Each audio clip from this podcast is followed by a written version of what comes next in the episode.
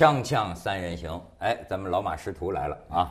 马先生放心吧，马年快过去了，快过去了，快快走出来了。嗯哎，恩泰跟马先生也是这个多年的认识，是是啊，是马年咋怎么就不好了？挺好的呀。没没，我是我是明年本命年，我属羊，姓马。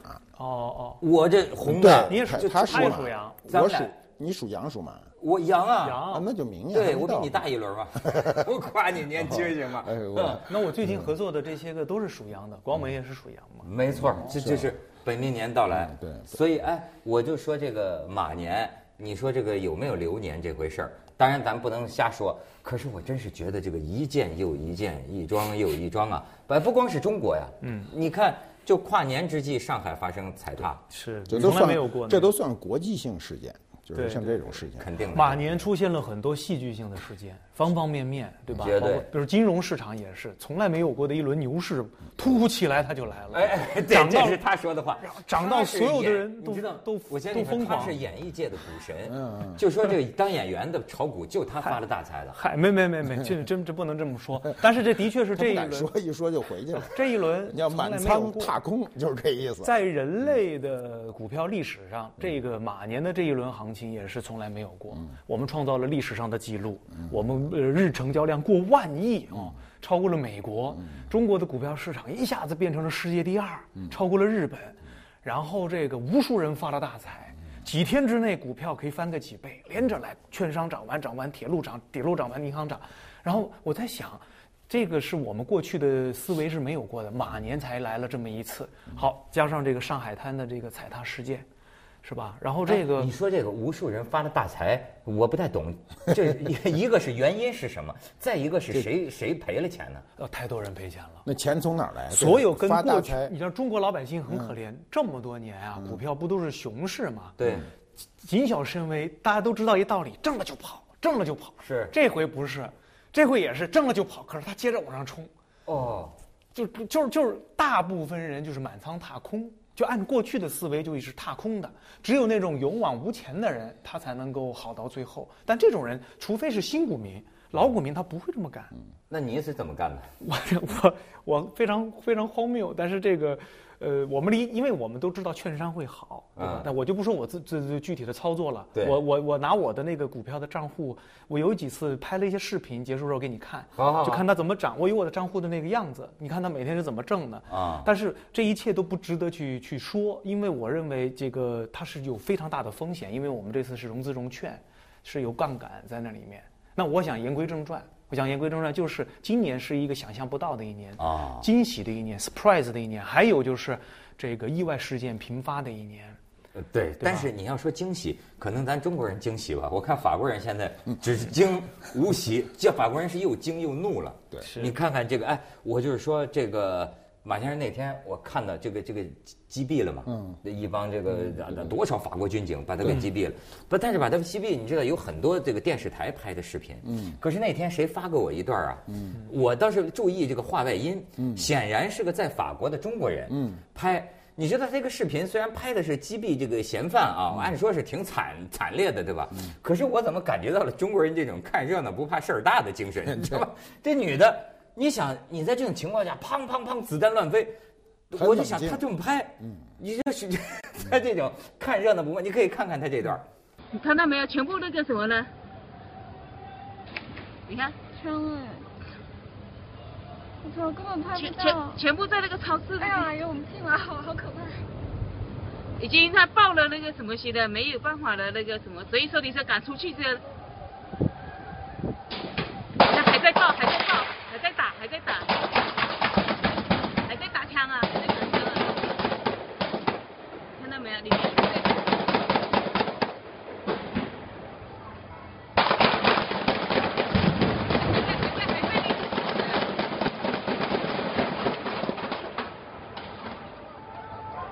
看这这里面还在炸，还在炸。你看这里面还有死伤的人。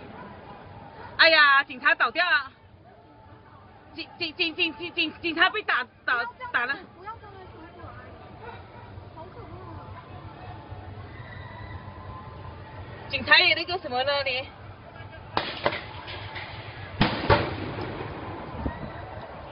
你看你看，完蛋了这个。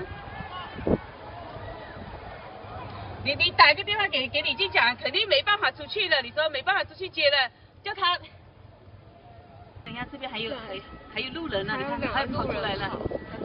在那边乱成一团，现在有两个人跑到我们家楼下来，吓死掉了。警察。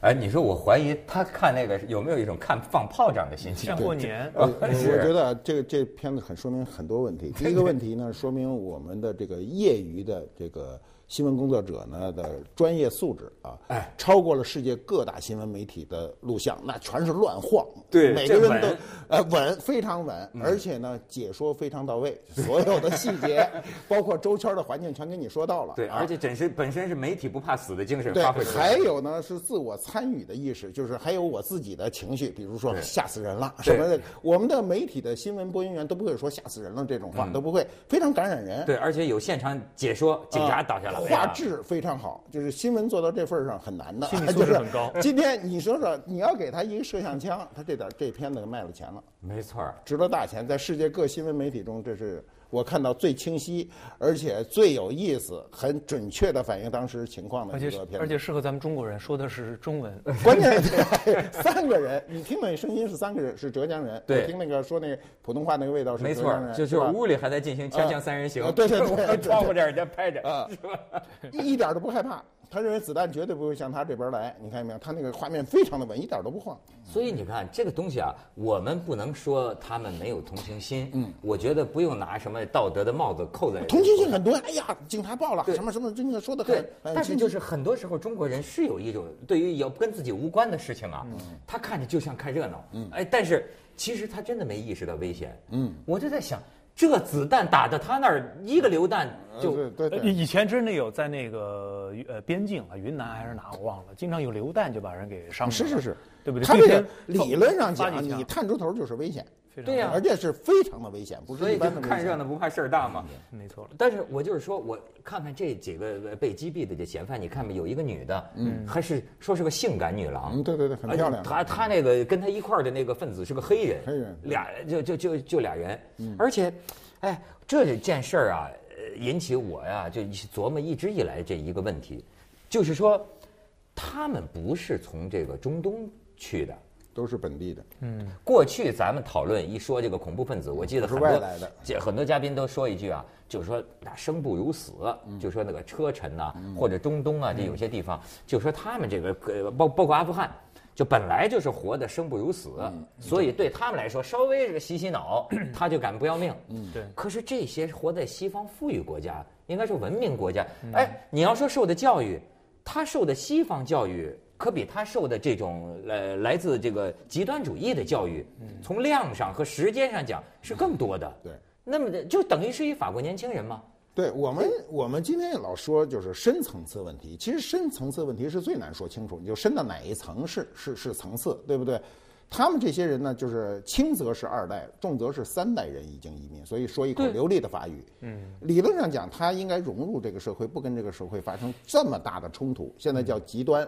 极极端主义，极端主义分子，对，极端主义分子做这这么极端的事情，那么从欧洲国家上，你为什么这次游行这么大规模啊？所有的政要全部都出席这个游行啊！这是法国有史以来最大的。我给你看几张照片，我觉得也是波涛汹涌。你看，哗，这是不光说，现在据说你再往下看，据说光巴黎啊就上百万了，一百六十万，一百六十万人，欧洲各国的首脑全都出席，全都汇聚巴黎。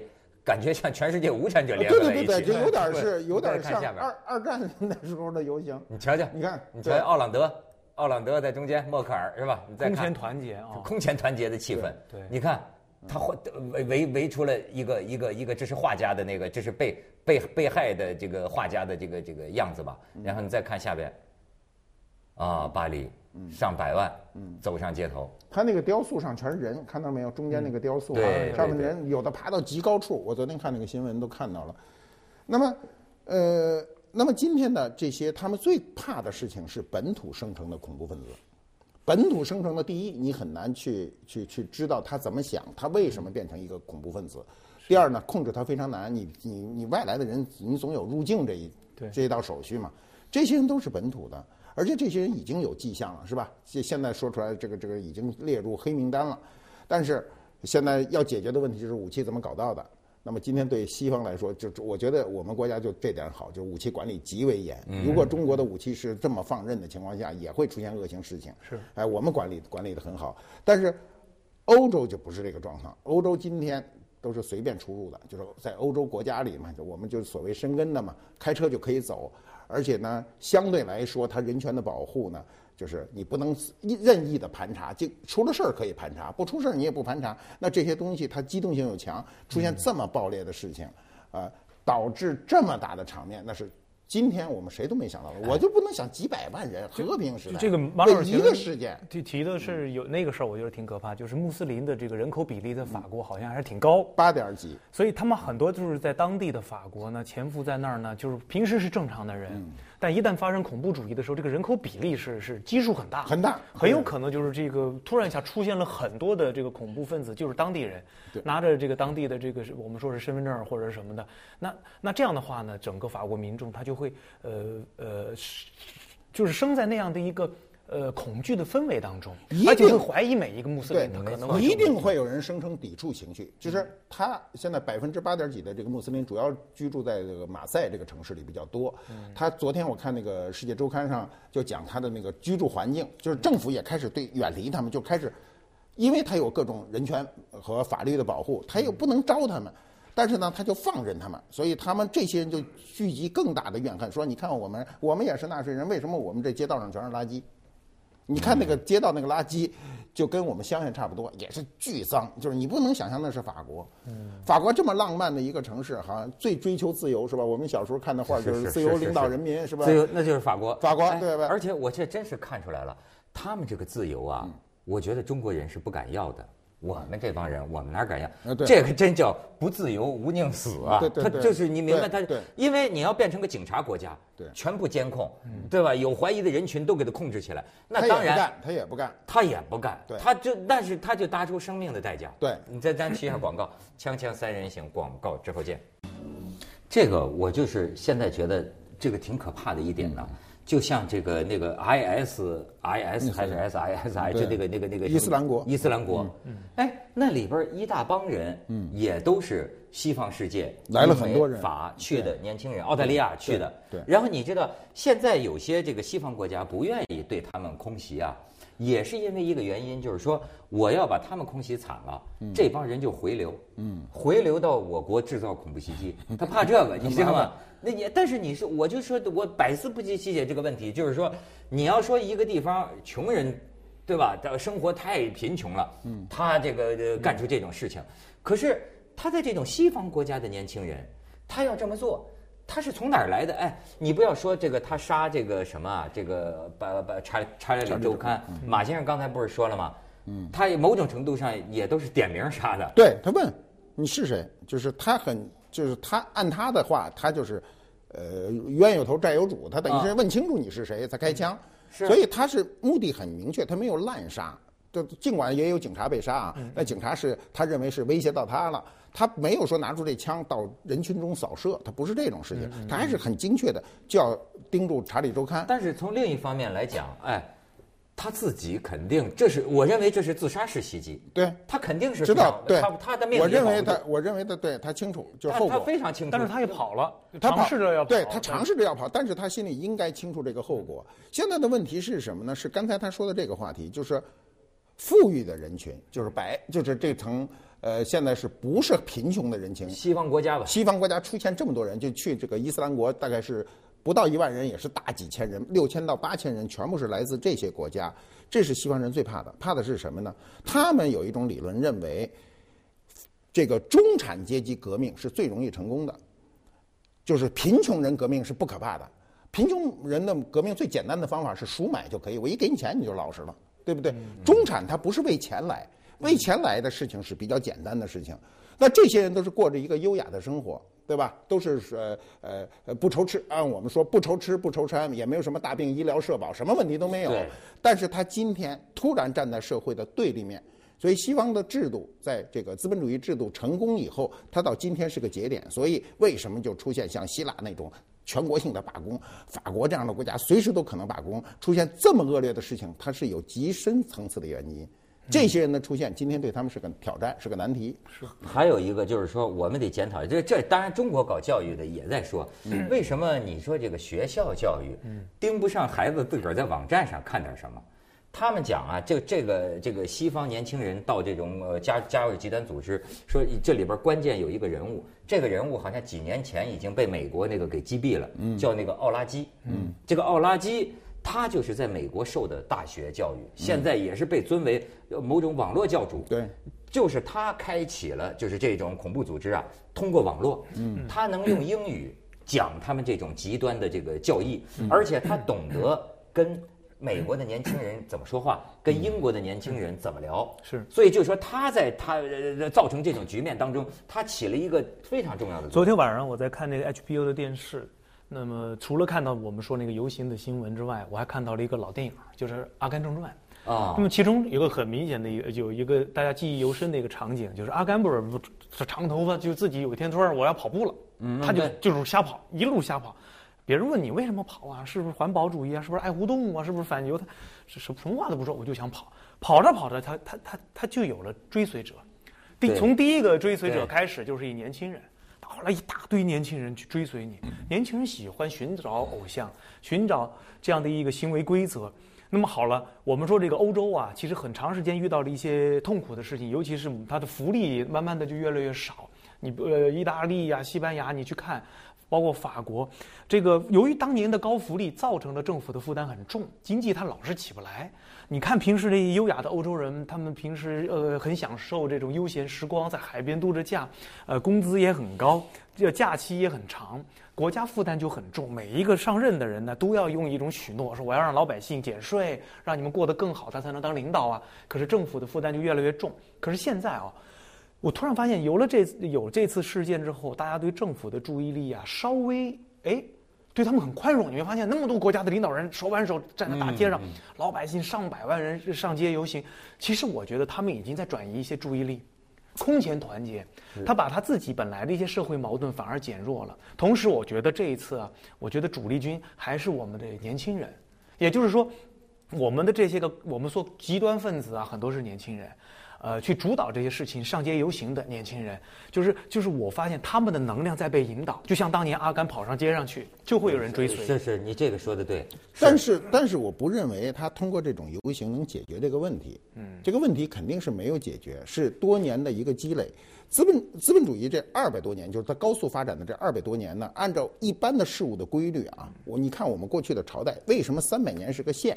就大部分朝代，甭管你多好的朝代，到三百年就跨不过去，它就是一个制度的使然。资本主义制度中的最初认为优良制度的弊端，任何一个制度都是利弊相随的。弊端开始显现，就是他人开始犯懒。为什么他创造力不如我们？是因为我们人勤快。中国哪个大老板不跟？蚂蚁似的，一天到晚。全世界都中国人，就中国人勤快啊。你到欧洲去，那人都懒。他为什么懒？他快的让人讨厌。对对对，他现在欧洲那个懒的让人讨厌。嗯，你现在欧洲的那个效率之低，咱们今天在机场你出来，你稍微慢一点行李一慢你就着急，就就骂咧子，就说这个说那。你到欧洲去，你等着去吧。欧洲那个我一入境干什么都巨慢，就是你得有巨大的耐心。欧洲人很习惯这种，他不认为是什么问题。那么由于他的这种制度，就是高福利的制度，导致人的创造力越来越低。嗯，干活跟不干活的差不多。你在欧洲今天你去领救济，活得很好很自在，天天可以喝咖啡。不行不行就生孩子。问题就出在这儿，问题出在这儿，因为没有刺激。嗯，所有的年轻人就是这些富二代们。就是可以说是富二代是吧？就这种衣食无忧的人，开始寻机寻求刺激，跑到这个这个这个中东去去参加那个，那全是随时丢命的。大家都知道，去之前就知道啊。这还真的是，你知道，就是年轻人啊，他就一个，他们这个当中有一个词儿叫恐怖库，嗯。酷啊，就是英语，就说你很酷。哎，你你当一恐怖分子，戴着个头巾，拿着冲锋枪，你很酷啊。你知道现在说恐怖分子在欧洲这个招人，还有用帅哥这个招的。就像你说的，一帅哥在网上这么一弄啊，就有女粉丝，嗯，跟着，然后女粉丝追随他，他就他就输输送这些女粉丝去大马士革，对，就是输送战士，就是输送这种。你说这些年轻人，他们就是要干点什么，对，然后呢？他有一个感觉。你记得我有一次在这儿放一个法国电影的片段，我就说法国学生上街，他们唱的那个绕舌的那个歌，其中有些歌词就关联到咱们说的这种情况。其实啊，我要说有一个词儿，现在年轻人很时髦，说就是刷存在感。嗯，那个歌词里唱到什么？就是说，什么事儿都跟你们讨论完了，什么事儿我们能决定？对，你明白吗？你们整天 你们议会，你们你们这帮四五十岁的，什么是你们把什么事儿都聊完了？我们呢？对，什么什么事儿轮到我们呢？然后呢，就是说，呃，我们处在城市的郊区，嗯啊，我们到不了这个中心。你所有的规矩都有了。对，那我们的规矩是什么？我们的规矩是什么？我就我们一方面找不到工作，找到了工作，我们也觉得无聊。对，那你说他整个这种就是极端思想容易点着。对他现在这种就是年轻人找到的工作的收入，跟那个领那个救济差不太多，在欧洲。哎。这很多人就不爱工作，就是这个状态。我们去法国拍片子，你知道吗？就有个法国摄像师啊，他是什么情况？就是说，他他说我一年就工作三个月，就临时的。哎，我给你们工作三个月，我就说我就不干了。我说你为什么不干？他说我算过，就说我这工作三个月，然后剩下这九个月不工作呀，政府给我的这个什么补补贴呀还多，比我工作拿的工资都多。对，你说，所以他就一定是玩去了。咱们去我们锵锵三人行广告之后见。来，恩泰是想讲哪个事儿？就就就几年前不是有挪威有一个小伙子，也是衣食无忧吧，嗯，反正还自己写了很多页那个宣言，嗯，然后有一天拿着枪冲上大街，打死几十个人，岛上一个岛上，对。这个那个才判了二十一年，好像八呃八八十多个人的人命。对对对，还有就是没多长时间。按人均来判的话，等于是一条人命没有多长时间。但是他那个呢是，当然跟我们这次的极端主义的这个情况不一样。这次像马老师说的，背后有这个宗教的问题啊。嗯，就那个我是觉得折射出一个年轻人啊，特别容易在存在感这一点上被人利用，或者是自己造成一种破坏性。因为很多时候我们觉得自己没有存在感，中国的年轻人还好。有危机感，他他他他缺乏安全感，房价那么贵，这个家里人的要求负担也那么高，哪怕你结婚晚一点，你都觉得有压力。这个外国人他不是，但他毕竟还有一个存在感的要求，就是我如何能够表达我真正在这个世界上活过，是吧？所以他可能有时候控制不当，他会有一种破坏性。所有人都渴望成功，被人铭记。对，法国破坏这很正常。就他这次新年交际烧九百多辆车，你看到那新闻了？是是是。而且呢，还我一看还说比去年减少了百分之二十，就去年烧了一千一百多辆，还少烧二百多辆。说他那意思是有进步呢。哎，咱要烧九百多辆车，多了一事儿啊！所以其实我们老觉得啊，你比如说我们上海那个事情，上海那个事情是一个意外，在出事儿大部分是年轻人。对，是死了人了，是吧？这个这个这个法国这个事儿，它不是意外，它是传统，它已经连续多年，一到跨年就烧车，嗯嗯，对吧？咱们中国的年轻人跨年呢就是散步，大家一起在外滩看看景色。法国人烧个车，但中国人还踩踏，这是这这对，所以他烧车烧车这个事儿是一个很看着是个简单的现象，实际上是一个很深层次的一个社会原因，就是要宣泄暴怒去烧那烧车是无主车，就是他。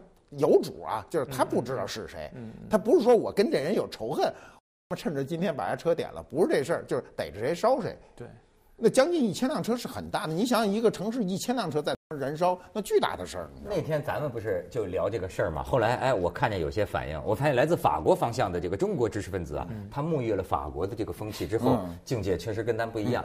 那咱中国人一聊就说这事儿，就是说哎。呃，拿这个画人漫画穆罕默德，嗯，这么彩乎人家，对吧？嗯，是不是也有点过，对吧？对吧？对对。但是你看，就对于这个争议，说我一看微信上有个人写文章，就说啊，你这个中国人对言论自由的看法，这就叫秀下限，就是我们就是你们这叫下限，嗯。但是法国人追求的言论自由那叫上限，嗯，就是最高标准的言论自由，我是是这个标准，就是说啊，哎。我可以发表，我拿你开玩笑怎么了？我拿你开玩笑，你可以到法庭告我，但也不代表你可以扼杀我的生命，对吧？中国孩子可老实了。那个时候 好多年以前，我父亲还在世的时候，有一段时间，我那时候研究戏剧理论嘛，可能我那时候准备想出书啊什么的。我爸一听说我想出书这事儿，反正顺嘴说了一句，他就放在心上。有一天特别认真拉着我说：“恩奈，这样啊。”就我这别的你都行，你去想去哪儿旅游我也不拦着你，但出书这事儿啊你自己考虑一下。他就说了四个字儿：言多必失。真的，他经历过这个文革什么，所以呃我们长辈特别担心你在公共平台发表言论，对，那我有时候后来我进入演艺界了什么的，有时候会接受采访，我我家里姐姐们就最担心我在电视上乱说，嗯，就就就，其实我想，我也我怎么可能胡说八道？但他他发现说话在公众媒体上说话是一件危险的事儿。当然了，当然是。但是西方他发现现在也是，现在 西方人也是深有体会。不是西方人也是，所以这次《查理周刊》在探讨它的边界，全世界是有另外一种声音的，就是说你的言论自由是不是应该有有边界，是不是有文化之间的。这个互相冲突，再有就是宗教边界是应该是有，应该是有限限度的，因为宗教是人类文化情感最高的一种表达方式。西方人可能认为言论自由是最高的，对，所以他就出现这个健康新概念，就打出了这个牌子叫“我是查理”，所有人都他言论自由是他的宗教，他是言论自由教的。